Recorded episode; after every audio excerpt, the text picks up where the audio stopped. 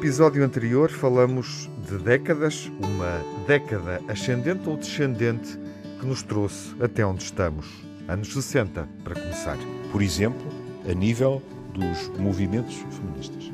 Por exemplo, os movimentos dos direitos civis. Por exemplo, os movimentos contra a guerra do Vietnã. Por exemplo, a pílula contraceptiva. E tivemos a guerra colonial, tivemos as crises académicas e tivemos a Primavera Marcelista. Anos 70. Em Portugal há uma coisa do caraças que é o 25 de Abril.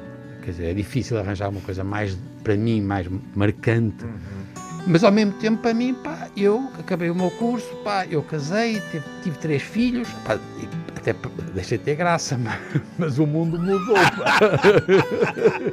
o desenvolvimento das sociedades, a imigração e a falta de sentido crítico. As sociedades criam uma espécie de base que exige massa crítica em claro. classe média, desenvolvimento, e nós não temos isso. Há uma geração que quer melhorar a sua vida, quer ter possibilidades de trabalho, etc., e que ao sair em massa, e não voltando, uhum. vai agravar a situação dos países de origem. O pulsar do mundo.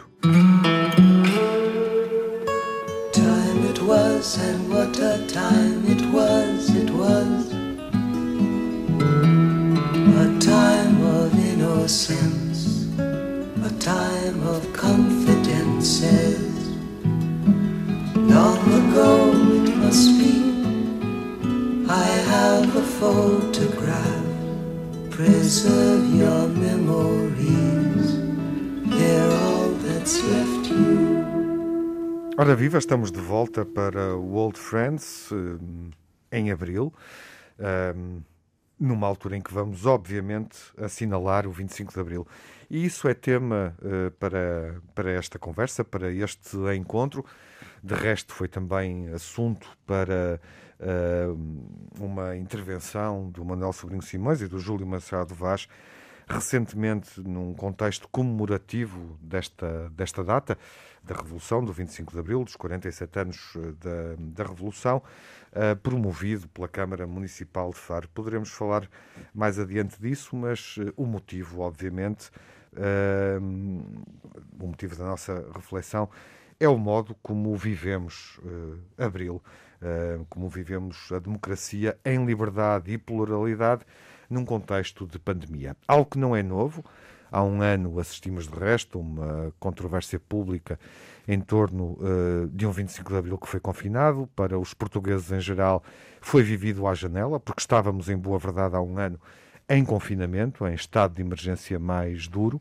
Uh, Discutiu-se muito uh, a questão da Assembleia da República manter as celebrações presenciais, com uma centena de deputados, mais os funcionários necessários, obviamente para a cerimónia acontecer, e isso, de certa forma, dividiu o país. Uh, muitos de nós, portugueses, acharam que aquela cerimónia não se devia realizar, os políticos deveriam dar o exemplo do confinamento extremo. Outros, onde eu me incluo, entenderam que aquele, aquela data deveria ser simbolicamente assinalada pelos nossos representantes uh, na Assembleia da República. É também isso que está em causa, enfim, estas polémicas que ainda restam, sabendo que este 25 de Abril tem um quadro de exceção, de emergência, mais folgado do que aquele que aconteceu há um ano. E é disso que vamos falar com o Júlio Machado Vaz. Olá, Júlio. Olá, Tiago. Com o Manuel Sobrinho Simões. Olá, Manuel. Olá. E com o Miguel Soares. Olá, Miguel. Olá, Tiago Alves. Como Viva. estás? Bem, e tu?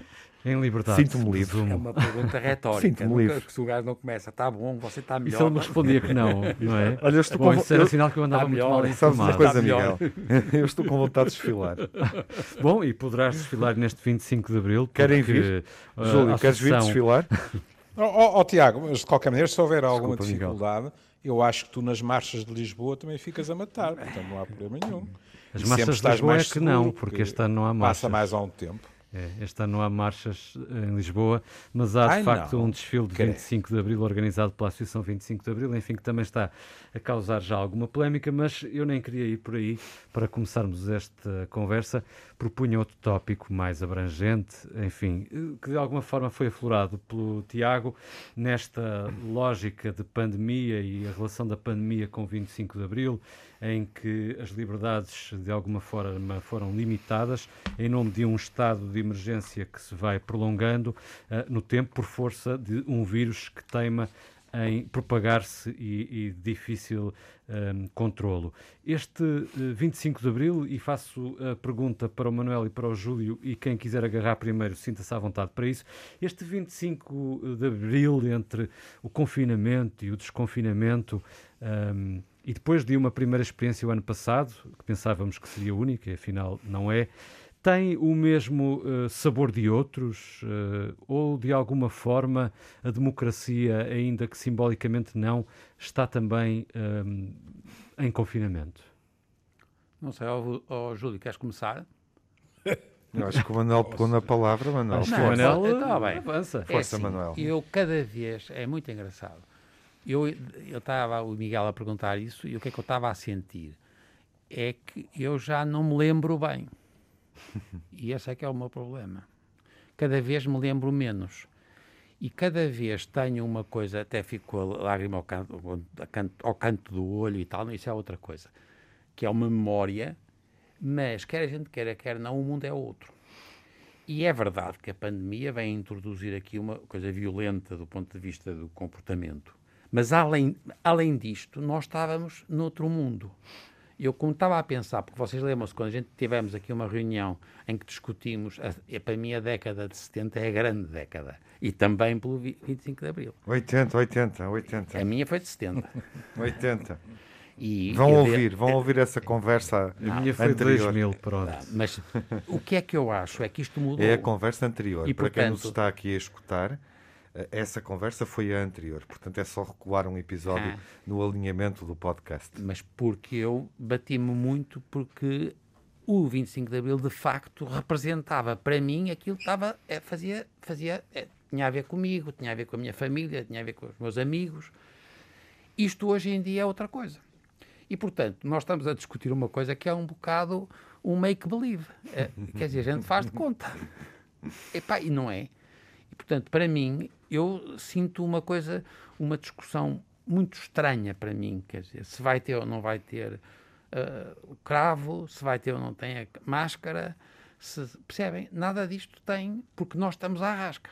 Atenção que não tem a ver com a pandemia, porque eu, eu penso que nós temos, e talvez a gente vai poder discutir isso, não é? Que é o problema de para mim, o 25 de Abril é verdade que se identifica com a liberdade e com um sistema democrático, com a democracia. Uhum.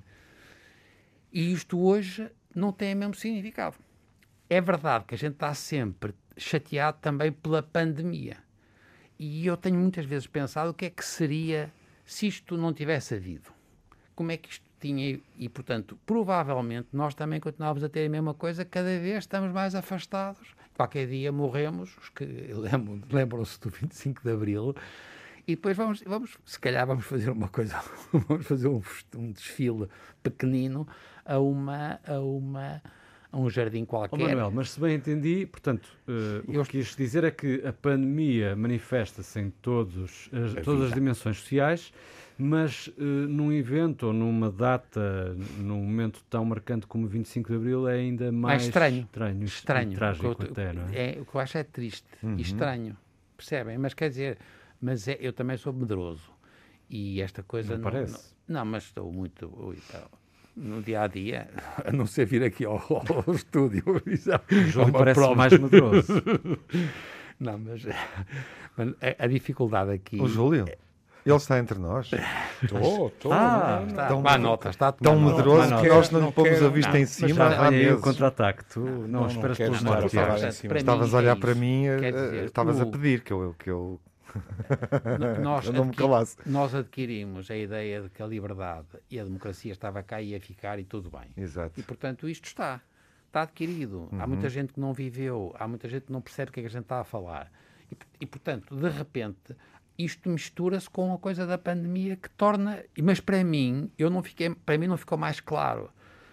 Percebem? Quer dizer, será a, a, a, o que é que a pandemia está a fazer à liberdade e à democracia ou ao sistema democrático. Está a pôr problemas à liberdade, como a gente já sabe, o medo e o desânimo, e as pessoas estão mais paradas. E o então, discurso também mudou. discu não é? também discutou. O discurso mudou muito. E também num contexto agora em que toda a gente tem telemóveis e meios sociais brutalmente eficazes. E, portanto, não sei, eu, eu engraçado, eu, eu não acho graça nenhuma. Claro, mas eu diria que, hum, enfim, uh, prestes a celebrar uns 50 anos de democracia, uh, e a 25 de Abril, eu gosto de lembrar isto uh, sempre que falamos e olhamos para esta data, para a efeméride como ela é, o tempo que passou, o tempo que passou por nós, tem quase, está prestes a ter mais tempo do que, do que a ditadura, do que o regime anterior, do que o Estado hum. Novo, o que me parece uma relação muito importante com o nosso tempo, no fundo com o nosso século, o último século de vida, porque é disso que estamos, que estamos exatamente um, a falar. E há aí uma expressão, uh, Manuel, e se calhar um, estas questões dirão até muito uh, às gerações mais novas. Hum aos que têm 20, que estão a começar a votar e a participar, 30 hum. e eventualmente até 40, iria até aí, que é a questão do make-believe. É curioso. Se calhar temos que celebrar os 50 anos do 25 de Abril com esse slogan. É uma boa sugestão. Eu acho que ficou aí uma boa sugestão. O que é que tu achas, Júlio? Está na Sabes, altura de fazer acreditar de novo? Em primeiro lugar, eu, eu, quero fazer uma declaração de interesse, que é, eh, já antes da pandemia, Uh, eu, eu não sou muito sensível às comemorações oficiais. Uhum. Devo dizer que, uh, ano, após, ano após ano, eu sempre achei que aquilo ia fazendo menos sentido. Sim. E que, sobretudo, estava cada vez mais longe do que é o cotidiano das pessoas. Da realidade, não é? Da realidade, é. Pronto. Pronto, já fiz essa declaração de interesses. Em contrapartida, uh, tu teres sugerido este tema acho que é muito adequado uh, para lá do facto, não é, de estarmos na semana do 25 de Abril, uhum. ao qual eu não retiro importância nenhuma. Claro. Manuel, por exemplo, disse, há questões pessoais, quando ele disse a lágrima ao canto do olho, eu imediatamente lembrei-me do meu pai claro. e da maneira como ele lamentava que o meu avô não estivesse vivo para assistir, etc. Isso são outras histórias. Mas eu acho que tem muito interesse porque vou-vos dar um, um exemplo prático. Outro dia, no meu mural, eu partilhei uma, a notícia de uma eh, manifestação que tinha sido convocada por aquele juiz que está às voltas com a hierarquia, não é? Por causa de algumas atitudes que tomou. E, eh, pelo que eu pude ler na, nas notícias, eh, não houve distanciamento, não havia máscaras e a polícia deteve algumas pessoas. E uh, nos comentários, alguém dizia, com um ponto de exclamação, ditadura. E a pessoa seguinte, respondendo a esse comentário, dizia falta de memória ou de conhecimento. Uhum. Ou seja, como aliás vocês já sugeriram, nós estamos outra vez a discutir a liberdade. Uhum. Ou as liberdades. Uhum. Mas num registro discurso, diverso. Não é? A questão do não é? num registro diverso. Por exemplo, alguma coisa quer dizer que me convidem para falar, inevitavelmente, dos aspectos psicológicos da pandemia e tal e tal, e um dos temas que me é sugerido é a Síndrome de Estocolmo. Uhum. Uhum. É? Em que eu penso assim: será que nós nos estamos a apaixonar pelo Dr. António Costa e pelos técnicos que fazem as reuniões do Infarmed e que aqui e ali nos limitam fortemente as liberdades. Uhum. Ou seja, uma questão que me interessa muito é até que ponto é que o equilíbrio entre liberdades fundamentais e segurança, até que ponto é que isso está uh, a ser consensual, e na minha opinião não está. E outra questão que me parece importante em termos práticos, que é uma tendência que é eu diria que é uma tendência quase futebolística, porque é uma forma de estar na vida de adeptos de futebol, que é hum. uh, uma tendência para quem questiona determinadas diretrizes ser imediatamente apelidado de negacionista, não é? E quem defende uh, as, as diretrizes ser imediatamente apelidado de ovelha, carneirada, etc. E acho que isto se tem uh, tornado um O discurso está muito uh, polarizado, perigoso. não é? A Está muito polarizado, vocês não acham? Isso que tu identificas, sim, claro, é E óbvio. acho que até Mas sufocante. é, é, é um sinal Está, dos está a ficar tempos. sufocante. Ou seja, ainda, ainda, desculpa só confidenciar isto. Ainda há, há- há- minutos, antes de, de vir para esta conversa, ah, me passaram um, um- um artigo de jornal e os comentários desse artigo de jornal, que por acaso estava relacionado com a questão dos censos. Ahm, e, e eu fiquei alarmado com a, a incapacidade para as pessoas perceberem que se trata de informação estatística eh, relevante em qualquer Estado eh, de Direito eh, para perceber eh, e orientar políticas públicas. Pois eh, as teorias da conspiração que residiam naqueles comentários à volta de- de- de- deste censo, que está agora em curso, eh, eu considero alarmante e, e preocupante, de facto. Uhum. Mas essa, essa polarização, Júlio, que tu identificas, quer dizer, não se aplica só hum, a este contexto, à gestão da, da pandemia, é claramente o tempo que vivemos, não é? É verdade. Talvez a pandemia tenha reforçado, não é? Pode ter Só- reforçado, Exato, não é? É. Pô, Acho que e- reforçou. E porquê é que a pandemia também reforça? Porque a pandemia levanta uma questão que também é anterior à pandemia. Na prática, de vez em quando, mas eh, no discurso era algo que já estava em cima das mesas, que é quanta da nossa liberdade, ou eu prefiro o plural sempre, quantas das nossas liberdades, que cada um considera as básicas, estamos nós disponíveis para sacrificar perante uma ameaça à saúde. E que influência sobre essas nossas decisões têm os discursos do poder, partindo do princípio que o poder, se quiser, pode manipular esses discursos, nomeadamente instilando o medo, e porque temos registros que, neste momento, a nível global, já há eh, eh, poderes políticos que aproveitaram a pandemia para fazer modificações na sua estrutura, até legislativa, afetando minorias, oposições, etc. é? Ou seja, é até a liberdade num lato senso, que inclui liberdades políticas, liberdades de minorias, etc., que com a pandemia podem estar em questão. Em duas palavras, medo e controlo, não é? É. Medo e Ah, controle, exatamente. Sendo que eh, esse medo e esse controlo muitas vezes nem é exercido ah, pelo próprio Estado ou pelo próprio eh, instrumento de poder, mas muitas vezes por fações. Ah, não sei se concorda, Manuel. É concordo, porque esse é o grande problema, é de dentro para fora. O, o, o que tem piada na, na pandemia é que nós somos simultaneamente sujeitos e objetos, os seres humanos. E, portanto, nós simultaneamente somos vítimas de uma infecção e nós próprios somos, por um lado, os tipos que vamos, vamos pegar a outros e temos medo de nós próprios ficarmos infectados. E, portanto, o medo aumentou imenso o controlo. E esse controle é de dentro para fora. Eu estou-vos a contar isto porque eu, se eu tiver que identificar, agora estamos na mesma de 25 de Abril, eu que eu adorei no 25 de Abril foram duas coisas que foram extraordinárias. Para além da liberdade, foi a possibilidade de apostar na educação e na saúde.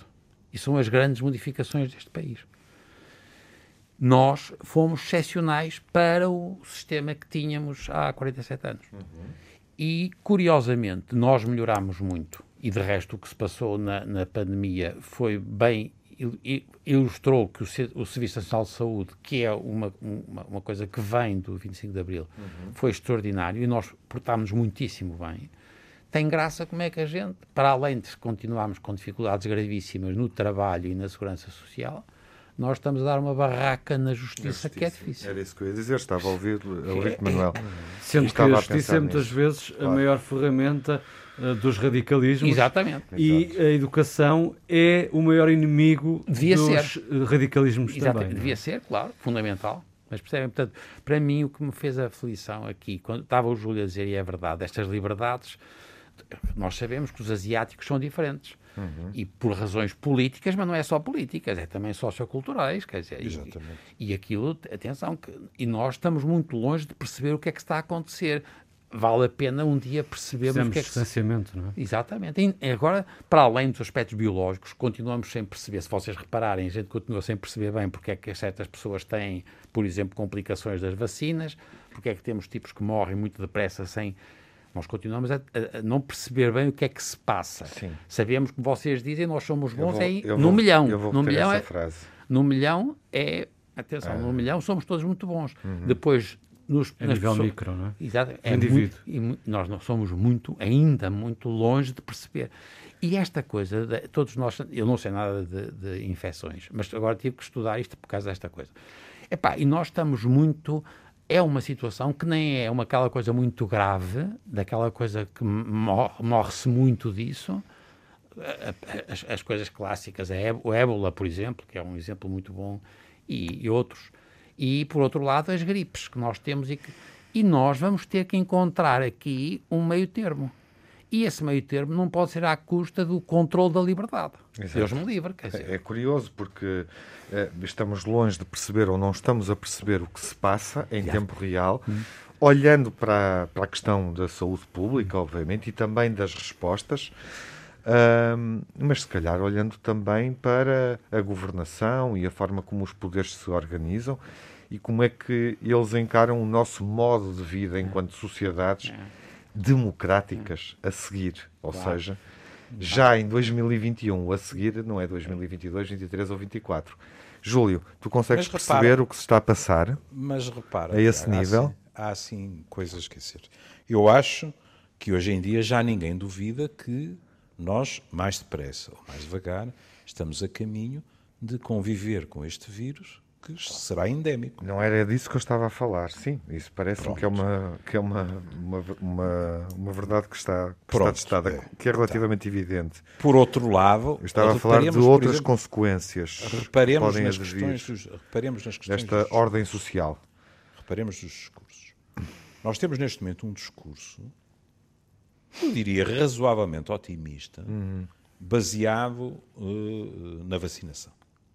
É? Ainda há, há um par de dias eu ouvi alguém que, que respeito dizer se as coisas correrem normalmente, nós lá para julho ou qualquer coisa estaremos com 60, 70% das pessoas vacinadas e isso são boas notícias. E estamos a verificar algo, quer dizer, eh, daqui a 48 horas eu, eu posso estar, a, não é desdizer-me, porque não fui eu a afirmá-lo, mas estamos a verificar algo que é, embora estejamos a começar a desconfinar, ainda estamos a começar, é? Em muitas áreas, há colegas nossos que dizem é impensável voltarmos a uma situação como janeiro e fevereiro.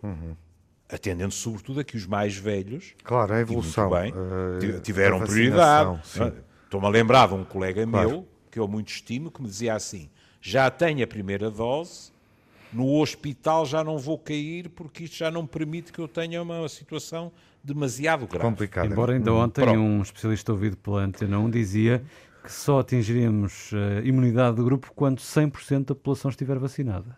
Já não chega aos 70%. Pronto, quer dizer, Júlio, onde é que querias chegar em função E, da, da pergunta que eu fiz e da reflexão que te eu, pedi? eu, queria, eu queria comparar este tipo de discurso. Eu nunca tinha ouvido dizer que a imunidade de grupo só se atingia nos 100%. Pois nem eu, mas a Isso verdade é, é, que eu diria que não é imunidade de grupo, é imunidade do grupo. Pois, Vão é, é, ele alertava para isso porquê? Porque a vacina não garante por si só 100% de eficácia na, na paragem, na, capacidade de parar a transmissão do vírus. Não é? Não, o discurso de quem nos governa é tão dinâmico como o vírus. Como a Sim, mas eu, eu também. É, ora, aí está uma Pois. palavra em que eu gostaria E de eu gostava no de te ouvir sobre isso. Não sei No se. dinâmico. É que há discursos que, em contrapartida, não são assim tão dinâmicos. Pois. Se, por exemplo, tu reparares, e não estou a falar de poder político, estou a falar de poder político eh, com o, o- o- poder científico eh, a manobrar, manobrar sem nenhuma conotação pejorativa, mas uma espécie de ventríloco, reparem o que tem vindo a acontecer com os efeitos colaterais desagradáveis, na maior parte dos casos, aqui e ali mortais, das vacinas. Qualquer um de nós, cada vez que há um aviso de que vai haver avaliação, já sabe o que vai acontecer. Que é três ou quatro dias depois, vai-se dizer assim: estabeleceu-se uma relação Mas os organismos competentes continuam a considerar que os benefícios são muito superiores aos riscos. É palavra por palavra. Mas isso, se pensarmos um pouco, não passa pela cabeça de nenhum de nós que não seja verdade.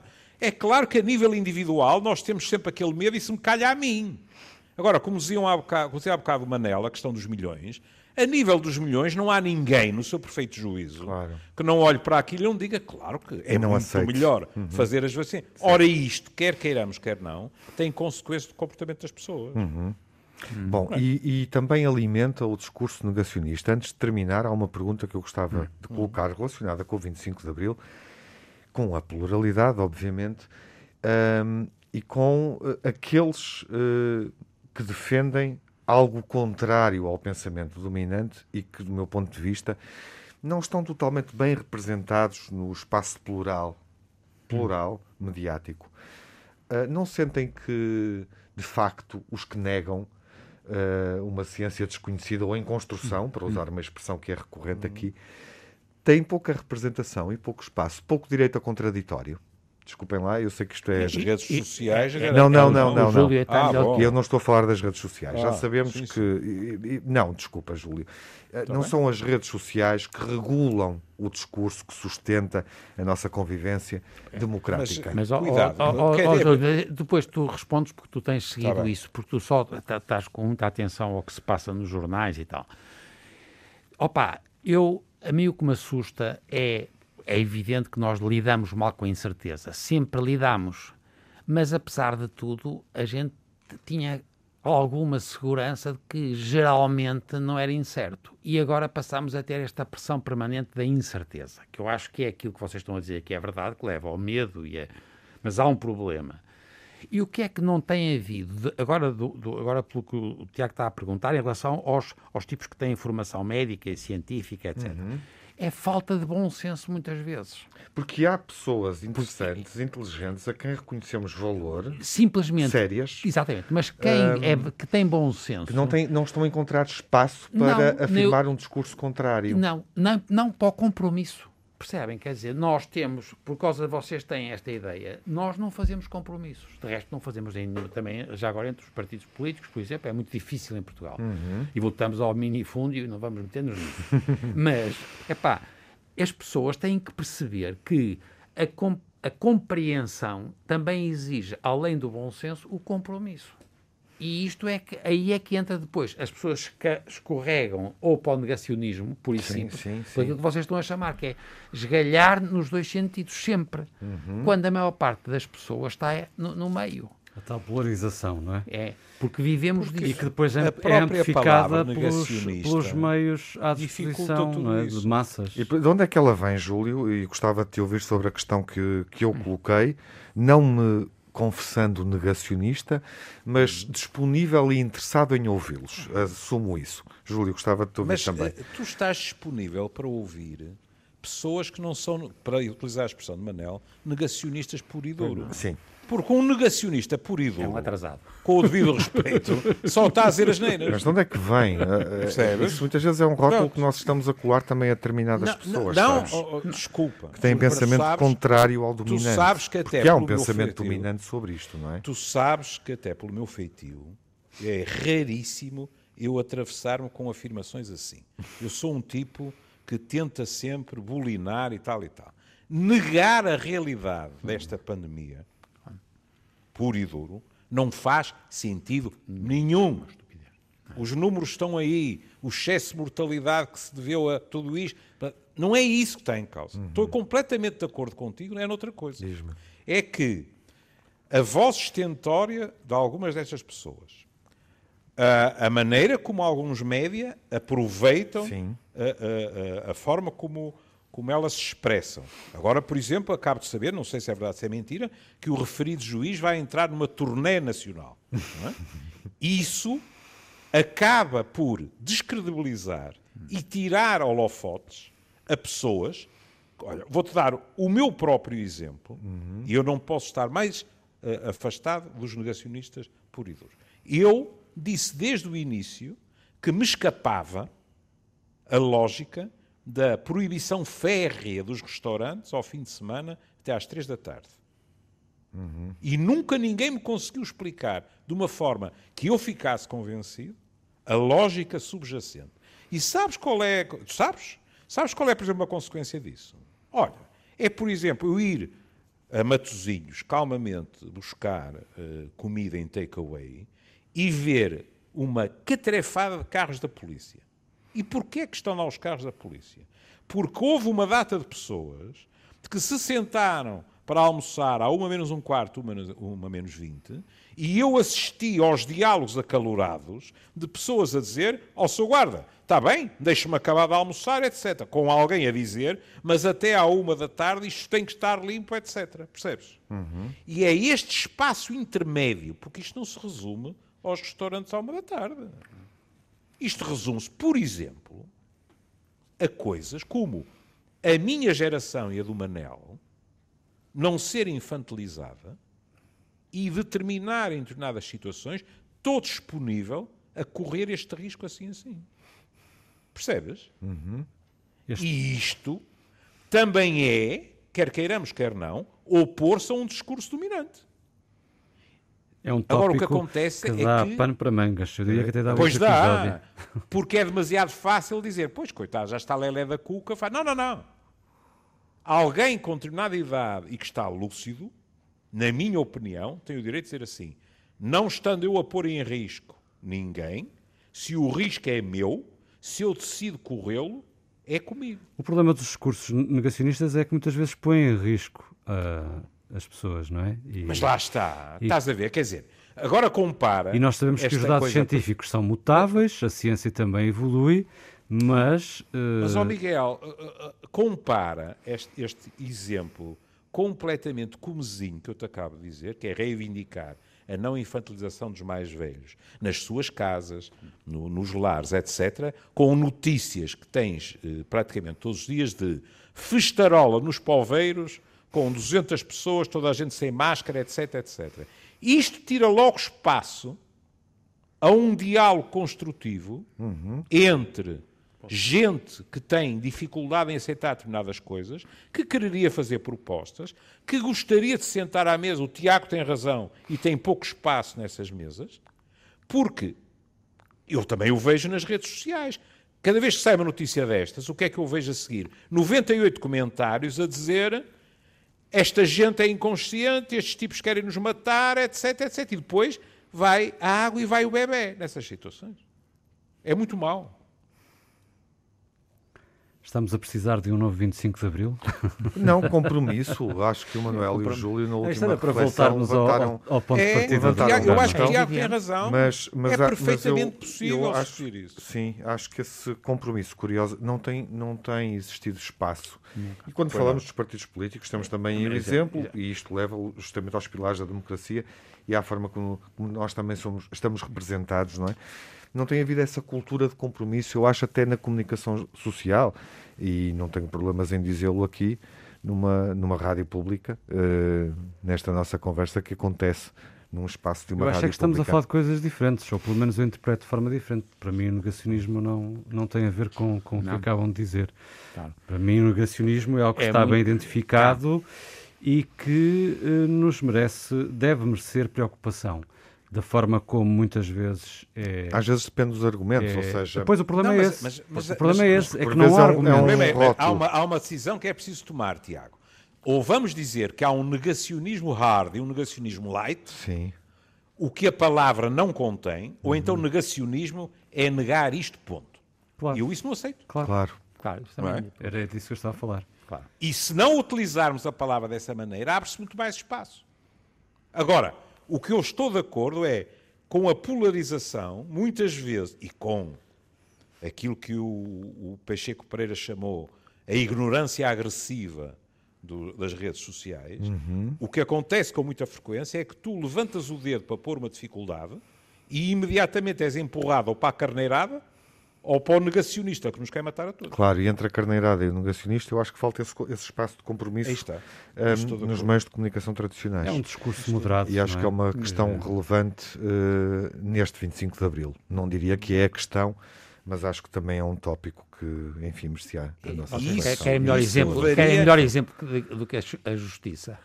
Já agora que estamos a falar. aí. Mas isso, Em Tiago, levaria uma associação muito bonita, indo ao contrário no tempo, partindo de agora para trás Sim. e pensarmos assim: que tipo de negacionismo é que houve também no 25 de Abril? Porque também houve. Na interpretação do próprio 25 de Abril e de situações a seguir ao 25 de Abril. Mas isso não é algo que tínhamos tempo e nem sequer estava programado. Não, não estava de facto, Hum. e o tempo que resta acho que é para, para ouvirmos uma canção sobre a liberdade. Não, eh, a Pode ser uma boa ideia eh, cumprindo a tradição terminar. das últimas edições, é? acho que era interessante, de alguma forma, e até porque falamos de 25 de Abril, e acho que não há 25 de Abril sem banda sonora, porque ela está sempre presente na nossa Exato. cabeça, mas eh, indo um pouco ao encontro do que dizia o Júlio Machado Vaz há pouco, de que precisamos, de alguma forma, de atualizar os termos em que celebramos Abril, eu propunha, e, e- e estive aqui a pensar num- numa canção para fechar a- a- o episódio de hoje, uma canção de intervenção dos tempos modernos, digamos assim, se lhe quiserem chamar. E não, não é em inglês, Tiago. Fizeste-me essa provocação antes do programa começar, se eu escolheria um tema em inglês. Não, é português, mas é, eh, se calhar Mas não é da discurso- década de 80, não sei. não, é, é- é atual. Esta, este, este tema é mesmo de agora. E, e- e- e foi escrito, aliás, é, é um tema que faz parte de um, um novo projeto do Luís Varatojo, que foi um músico que integrou os Pesticida e, e a Naifa, por exemplo, e que fez um belíssimo, um belíssimo disco, ahm, Luta Livre, que tem um tema, por exemplo, como iniquidade, que lembra que algo está mal quando os 40 mais ricos têm mais que os 2 mil milhões mais pobres. Um, e que eh, também escreveu um, um tema chamado Política e que me parece eh, muito interessante pela forma como centra o discurso eh, musical e lírico numa espécie de nova intervenção e que acho que homenageia bem Abril. E, e assim fechamos o programa de hoje. E Até nós, e nós vamos à ouvir, próxima semana. eh, seguindo a sugestão do Miguel, até à próxima semana. Adeus, Até à Manuel. próxima semana, Então, gente. adeus. E adeus, Júlio.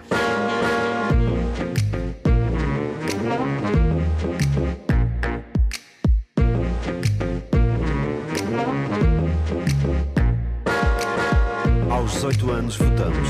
Pelo menos em teoria decidimos assuntos de peso, como por exemplo, se a saúde e a educação devem ser ou não direitos universais. Ao mesmo tempo entramos para a faculdade, aumenta o grau de responsabilidade. É preciso estudar, alcançar objetivos. Não nos querem distraídos com partidos, associações, sindicatos e partidos. As classes dominantes têm horror aos coletivos. Associações, sindicatos e partidos. As classes dominantes têm horror aos coletivos. Eu sempre fui um aluno exemplar, que estudava e nunca me queixava. Até que um dia vi um grupo insatisfeito com a comida da cantina e fiz greve à refeição. Passou o diretor e perguntou: O que é que estão a fazer aí sentados no chão? Nada, ninguém disse nada. E mais tarde fomos todos responder à direção. Associações, sindicatos e partidos. As classes dominantes têm horror aos coletivos.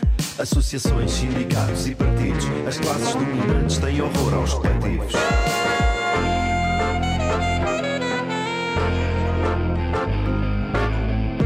Naquela hora sentado no chão conheci o poder da não colaboração.